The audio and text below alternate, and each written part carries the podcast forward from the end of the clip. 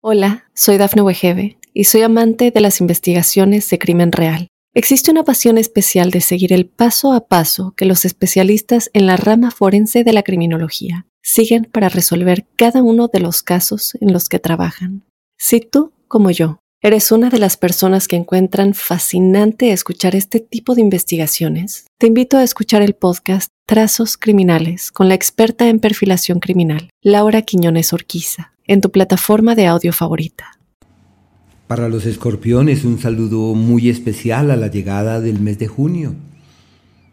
Quería contarles que cada uno de los meses eh, cuentan con unas prioridades para nosotros según nuestro signo de nacimiento. Y esas palabras, la primera es ajustar. Ajustar quiere decir que llegó la hora de realizar correctivos. Y realizar correctivos es tener la disposición desde el corazón de soltar algunas cosas que ya no pueden sostenerse en pie. Es corregir, es pulir, es decantar, quizás sea perfeccionar, quizás también sea eh, soltar, pero es el tiempo del correctivo. Es necesario revisar qué no puede sostenerse en pie, qué debe seguir, qué no debe seguir, y como nacieron con esa disposición hacia los extremos y hacia los excesos, estamos en ese periodo precisamente, donde es posible reformular la historia, eh, realizar cambios estratégicos, eh, corregir, pulir y decantar. La segunda palabra es perfeccionar, porque escorpión, que se llame escorpión, lo usual es que siempre diga, quiero perfeccionar esto, quiero perfeccionarme, quiero transformar o transformarme. Bueno, es perfeccionar. Y perfeccionar es también pulir, eh, ordenar las cosas, corregir, porque es la época de realizar correctivos y de efectuar ajustes de gran trascendencia. Por eso es el mes de las crisis. Y esas crisis conllevan a darse cuenta qué no es y cómo no es. Y al darse cuenta qué no es y cómo no es, es posible realizar los ajustes, es posible realizar los correctivos, por eso es un tiempo donde se ven retados y sobremanera exigidos. Y el perfeccionar procesos, el perfeccionarse a sí mismo es la clave de todo. No esperar que la perfección sea del otro. No esperar que el otro camine por un sendero impecable y certero, sino por el contrario, decir, me estoy transformando, yo estoy reformulándome, estoy transformándome, estoy perfeccionando ciertas cosas. Bueno, eso es. El planeta Mercurio hasta el día 10 avanza por el eje de los contratiempos, perdón, por el eje que regula los temas legales, de las alianzas, de las sociedades, de la vinculación con terceros, donde puede inclusive plantearse la presencia de alguien más en el área sentimental y todo está de su lado para firmar papeles, legalizar cosas que están pendientes y les puede muy bien sobre eso. Desde el día 10, ahí sí entran en el tiempo de los contratiempos, de los sinsabores, de las eventualidades, y la idea en ciclos de esos es no agravar los problemas. Si la situación está tensa, lo que se requiere es asumir una actitud sosegada y paciente mientras que las tormentas van declinando. Por eso es el periodo donde se siente que todo va como en contravía y es recomendable eh, realizar lo que les mencionaba inicialmente, realizar ajustes, efectuar correctivos, perfeccionarse y decir, bueno, todo lo que ocurre es para mi beneficio, así de pronto sienta que esto es como una presión que me tienen, que me siento acosado y por la vida o por terceros y se necesita fluir con diligencia. Mucho cuidado con las vías respiratorias, hay que fortalecer los miembros superiores, no olviden la trascendencia de hacer ejercicio, de tener alguna dinámica física, deportiva, corporal que les permita mantenerse bien. Esa es una situación que está desde el día 10 hasta el 26. Y desde el 26 eh, entran en un tiempo muy bello para mirar hacia un mejor mañana, hacia un mejor futuro. Y desde ahí, hoy se aliviana montones la vida. Hasta ahí, Mercurio es el último astro. A partir de ahí, es como si declinaran todos los problemas que han tenido durante casi cuatro o cinco meses porque han tenido mucha intranquilidad, se ha agravado en este último tiempo y esa situación ya desaparecerá de un todo a partir del día 26. Se abren puertas desde allí de sueños, de ideas, de visiones, de viajes. para su espiritualidad, para su crecimiento personal, para resonar en otras tonalidades, para vibrar alto, bueno, divinamente.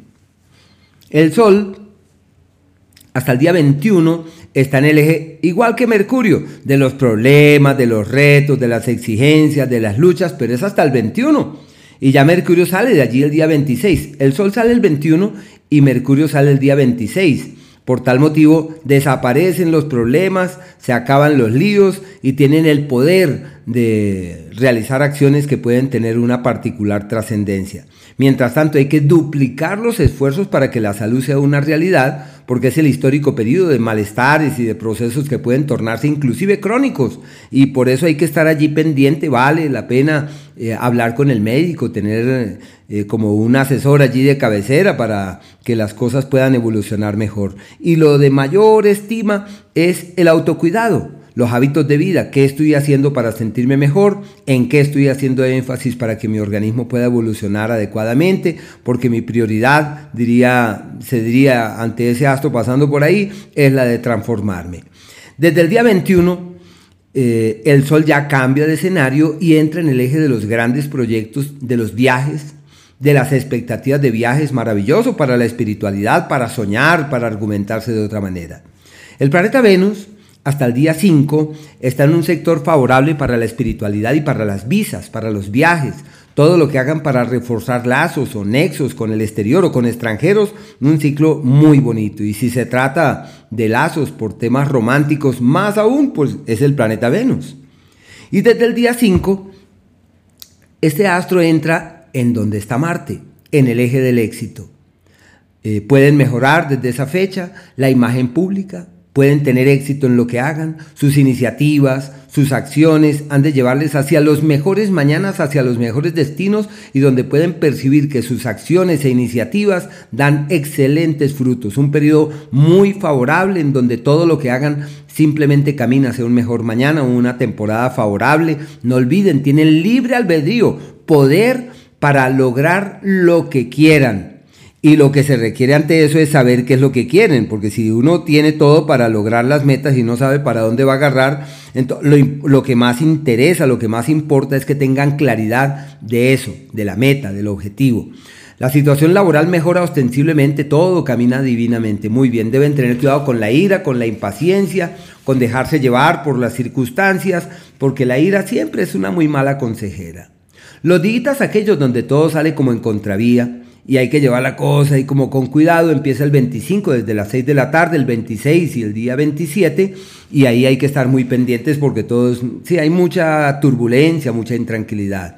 Los días de cambiar la historia, de cambiar la vida, de reorientar la vida, de generar nuevas dinámicas, son el día 16 y 17, que son aquellos donde hay que cambiar hasta el fondo lo que haya que cambiar y decir quiero cambiar mi historia y mi vida. Y aquellos donde es posible doblegar el destino y lograr las metas, las más encumbradas y las más importantes, el 21 desde las 10 de la mañana, el 22 y el día 22.